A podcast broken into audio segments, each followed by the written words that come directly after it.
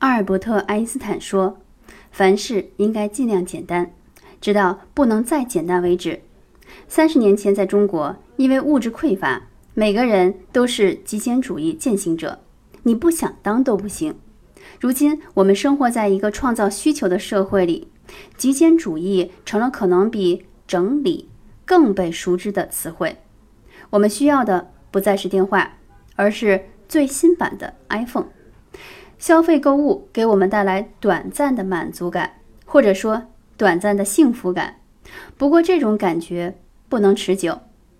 在鼓励消费的社会里，我们似乎必须再购买更多商品，必须不断对自己感到不满，这个体制才能够继续运转下去。